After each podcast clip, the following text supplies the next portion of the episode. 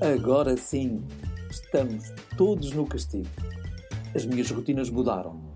Tomo café no Pingo Doce, converso com os amigos na entrada e abraçamos-nos no final.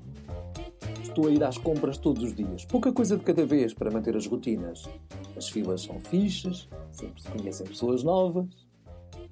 Um grande amigo, para me ajudar, enviou-me um link do YouTube do Diogo Batáguas. Nunca tinha ouvido falar, mas fui ver e gostei bastante. Tudo muito bem feito, muito gráfico, boas ideias e um brutal sentido de humor. Grande amigo! Só não cortei as veias porque os hospitais estão a abarrotar e ainda faziam um penso com fita isoladora, eh, por falta manifesta de material. Mas fica a ideia.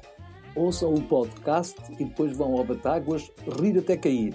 Chama-se isto Parceria. Através do Face reparei que uma voluntária que costuma tratar de doentes em Fátima, enfermeira, arrebentar pelas costuras e em condições menos boas, infectou. Deixo apenas um comentário para pensar um bocadinho. Longe de preocupada com a sua saúde, e está sintomática, a Maria está preocupada com a falta que faz ao seu serviço, com os colegas que vão ficar com menos apoio e mais trabalho. São estas pessoas que lixamos quando cagamos nas recomendações.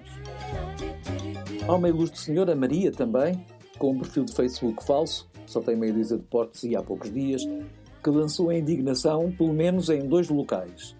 Numa página de notícias, comentou a morte do médico do Papa, questionando se Deus não tinha capacidade de salvar o homem.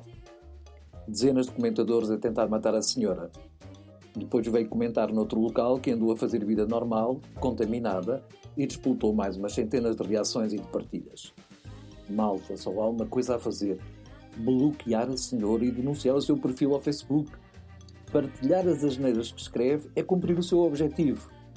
Um pouquinho mais de cérebro, vá lá. Faz favor. Salvador Malheiro, o primeiro autarca a lidar com o confinamento à grande, convidou. E já disse que as escolas deviam fechar. Mas as TVs cá do Burgo andam com outras preocupações, o Carnaval. Como vai ser Ovar e Estarreja? E depois Lolé e Torres Vedras e ainda a Mielhada e o Corso do Parlamento? Quietinhos. Não lancem achas para a fogueira. Preocupem-se em passar programação adequada para a malta ficar em casa na folia. Se não houver imagens das nudes uh, do Brasil, retransmite um pedaço da programação do Hot ou outro qualquer.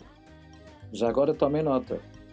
A Páscoa, o Rock in Rio e o próximo Benfica Porto. Jornalismo de investigação era correr todos os bordéis, sobretudo os clandestinos, as casas de swing, de meninas, os sites de encontro e as orgias gay, a ver se lá apanhávamos uns maduros do Chega a abafar a palhinha. Não, nada contra as opções sexuais de quem quer que seja. Apenas a lembrar do deputado Checo e pensar que apanhar a malta do Chega de calças nas mãos tinha piada. Sim, era mesmo o verdadeiro carnaval. Conta, continuo a achar que os políticos são cegos, tanta preocupação com a democracia que se esquecem que o objeto da democracia são os cidadãos. Adiem as eleições, adiem-se uns aos outros, deixem de partilhar o vosso pensamento. Senão vai haver de novo correria ao papel higiênico.